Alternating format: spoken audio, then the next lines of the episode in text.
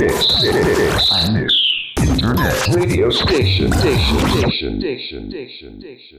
川マリオの暴走注意報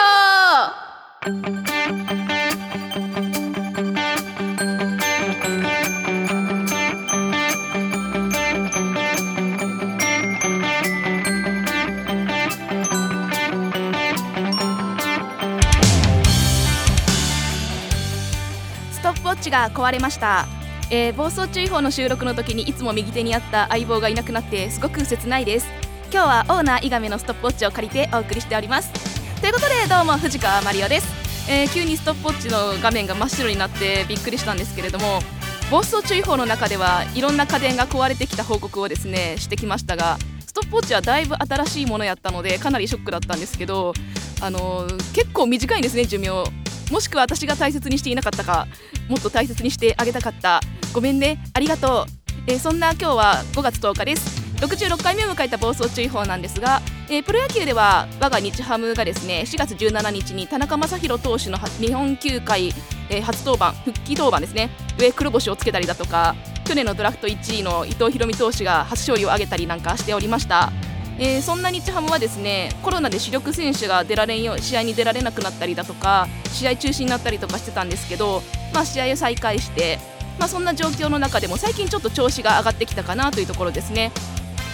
現在6位ではあるんですけど、えー首位までが4.5ゲーム差なのでここから巻き返してほしいなと思います。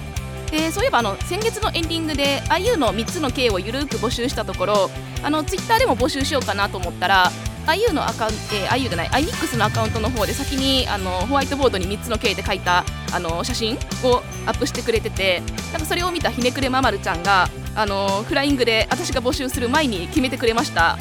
えー、IU の3つの K すなわち倉持正小葉菊菜ということで、えー店長の、えー倉持正店長そしてアーティストの小葉さんで菊菜ちゃんのこの3人に決まりました。おめでとうございます。といったところで第66回藤川マリオの暴走注意報プレイボール。この番組は iMix ファクトリー他各社のサポートにより配信してまいります。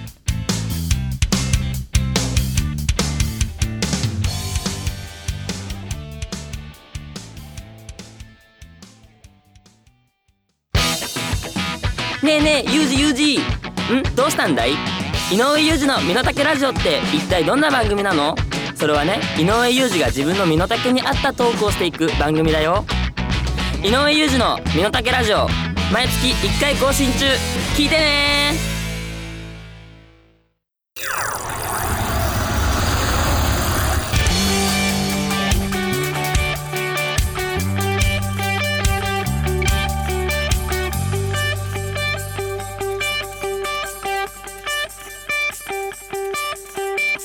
川マリオの暴走注意報。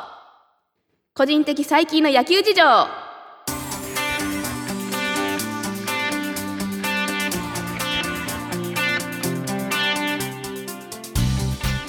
個人的な野球事情を語るコーナーです、えー4月28日に嬉しいニュースが入ってきました。それが何かというと女子公式野球部の全国大会の決勝戦が甲子園球場で行われるというニュースですね。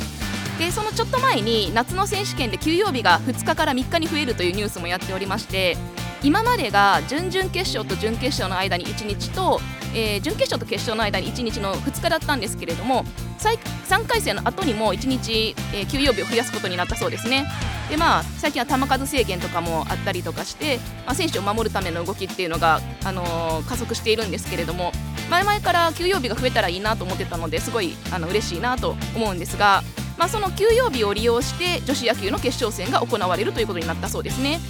ということでいよいよ女の子だって甲子園が実現することになるわけなんですけどあのずっと昔から女子選手が甲子園で躍動する姿を見たいなと思い続けとったのですごい嬉しいですね。であの現時点であの女子じゃない方の公式野球部って女子選手が公式戦に出場できないルールになっているんですよなのでその改善のきっかけにもなればいいなと思ってるんですけど、まあ、言うてもやっぱり選抜選手権で女子選手を見るのが長年の夢なわけですよ。2009年の選抜に1回だけ1回だけじゃないですね。1回ちょっとそういうきっかけがあって山口の加陵高校というところが出場した時にあのその加陵高校に高松かな子ちゃんっていう女子選手がおったんですよね。その時話題になったんですけど、まあ、あの女子選手が所属する野球部が出場することが結構珍しいので、まあ、その時もねいろいろ話が出てきたんですけど、まあ、SNS がね今ぐらい結構発展しとったら今頃女子選手の出場ってできとったんじゃないかなってやっぱり思うことがあってで2016年ぐらいにあの女子マネがあの甲子園練習に参加してて、まあ、大会本部に止められたっていうねニュースがあって、まあ、その時にちょっとそれおかしいんじゃないかみたいな話が SNS 上で起こって、まあ、次の年の選抜からもう女子マネの、えー、甲子園練習の参加が認められたっていう経緯があったりとかもしてやっぱり SNS の力ってすごいんだなっていうのをその時思ったんですけど、まあ、それを考えた時に2009年にもってねちょっと思ったりはするんですが、あのー、毎年女子選手の話題って少なからず出てくるんですよね。でなんかそういうのを見るたびに公式戦に出場できない現実っていうのがすごく悲しくなってあのー、まあ、選抜とか選手権とかもう毎日毎日こう中継されているのを見てやっぱり野球をやっている以上甲子園に憧れを持つのって当然だと思うんですよね。なので、まあ、その選手たちを救い上げるというかなんかそういう改革があってもいい頃なんじゃないかなっていうのは思ったりするんですよ。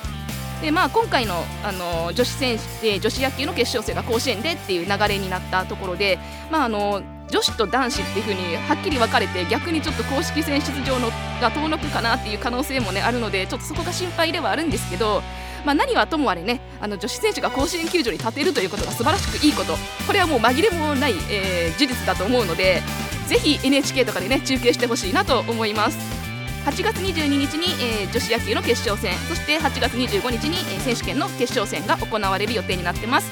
今ねコロナの大変な状況になっているのでね関西の方も、えー、無事に開催されることを祈りたいと思います。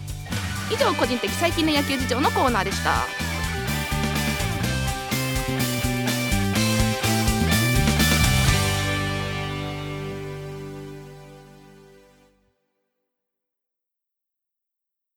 アイミックスインターネットレディオステーション番組パーソナリティ募集のお知らせ。アイミックスインターネットレディオステーションでは新スタジオオープンに伴い新規パーソナリティを大募集中。本番の緊張感が成長の鍵。お問い合わせは0359957223アイミックスインターネットレディオステーション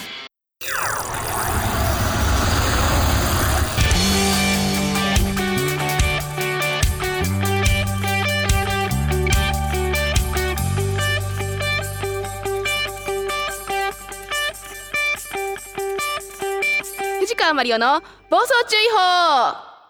気ままに風任せ。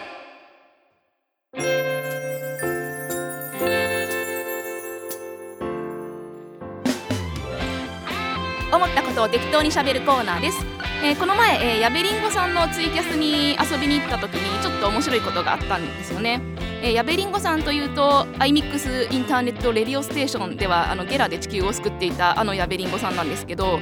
りんごさんとは多分2016年くらいからの付き合いで結構長くなるんですけど、あのー、この間そのツイキャスにフラッと遊びに行った時に、あのー、愛知って海あるよねって言われてん？と思って。でまあそういうことなんだろうなと思いながらあんまり深く追求もせずに話を聞いてたらやっぱりそういうことだったというね、りんごさんに私愛知県出身やと思われてたんですね。いやこれは単なるねあのうっかりだと思うんですけどうんあのー、まあ、ライブの時の自己紹介でも必ず愛媛県出身駒泊連覇世代って言ったりだとかあと結構地元愛強いのでね愛媛県四国中央市ってあのめちゃめちゃ言ってたりとかするんで、まあ、リンゴさんもえなんで私愛知だと思ってたんだろうって言って言ってたんですけど、まあ、これは完全にあの単なるうっかりだと思うんですがこれね実はあるあるなんですよね。あの多分昔暴走注意報でも話題にしたことがあったような気がするんですけど私自身も覚えてないし多分リスナーさんも覚えてないと思うので、まあ、何回も同じ話をすることでおなじみの私なのでまた同じ話しよりえって感じなんですけど、えー、大学の時とかもよく言われたんですよ。藤川さん愛知出身よねっていうね。あの何なんだこれはっていうこの愛媛愛知問題といいますかあの愛媛って四国やし愛知は東海で場所が全然違うで愛媛田舎で愛知は都会でってな雰囲気も違うで愛媛愛知って音も全然違うなのになぜ間違えられるかっていうとまあ大体お分かりだと思うんですけど愛というねあの漢字から始まるからなんですよね。っていうことを考えた時にこの愛媛愛知問題を考えたら人は言葉を視覚的に捉えているんだなっていうことに気づかされるわけですよ。で、まあ、特にあの固有名詞なんかはその傾向があったりするんじゃないかなと思うんですけど例えば誰かを読んだりする時に一緒に文字が浮かび上がってくるっていうことがまあごく稀にあったりすることはありますかね私ごく稀にあるんですけどで自分の場合はついでにねなんかあのあの色がついて見えたりもすることがあるんですよ。でなんか文字に対するイメージカラーみたいなのがあったりとかして例えば今目の前にというかモニター越しに伊上さんがいるんですけどあめっちゃうなずいてる。伊上さんめっちゃ見てる。伊上さんの場合あの私の名前のあの伊上さんの名前のイメージは めっちゃ見てる。あのピンクなんですよ。めっちゃ笑ってる。そうあの井戸の「い」とひらがなの「い」が私の中でピンクなんですよ。なんかなので伊亀さんの伊亀っていう名前は私の中であのピンクなんですよね。ただね今ね伊亀さんのこうモニター越しで見てると伊亀さん本人はピンクじゃないです。はい。でうん、なんかちなみにマリオはね赤のイメージですね。マーが赤で朝という字も赤なので赤っていう感じなんですけど、まあ、そんな感じでねあのそれぞれの文字にイメージの色があったりとかするんですがまあそんなことを考えたりとかして言葉って音でありながらまあ視覚でもあるんだなっていうことをねこのりんごさんのツイキャスに行って、えー、思ったりこの愛媛愛知問題を考えた時そんなことを思いましたということで、えー、私愛媛県出身なのでぜひ覚えてくださいねということで以上「気ままに風任せ」のコーナーでした。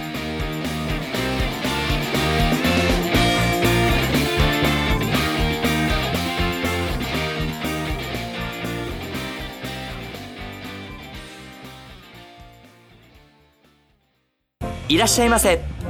まん丸屋で食を心から楽しんでください。技と真心が織りなす多国籍な創作料理。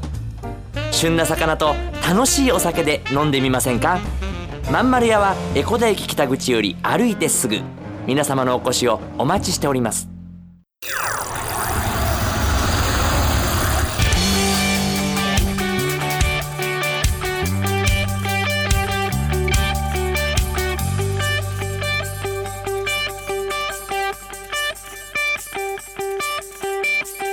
リオの暴走注意報。は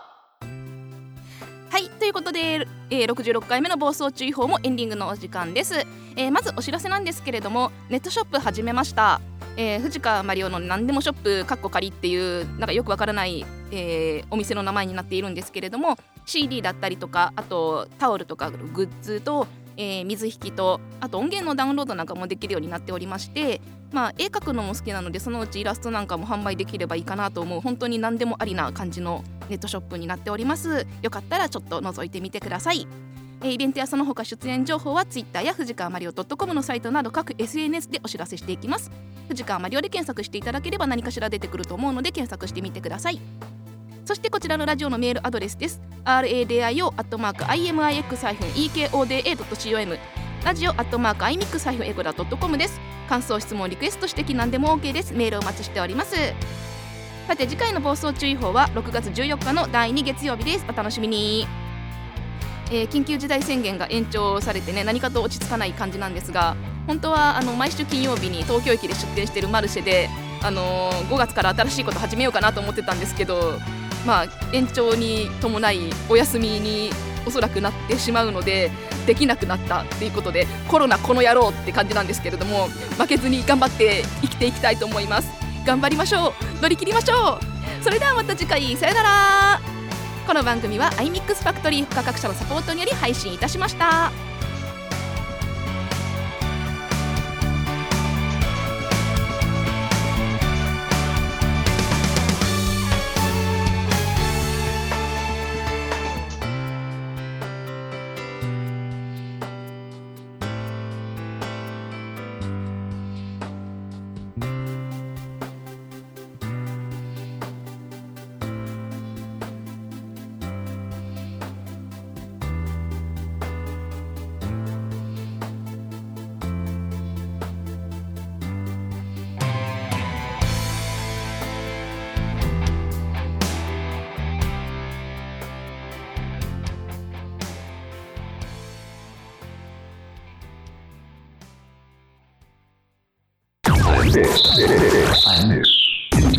Radio station, station, station, station, station, station.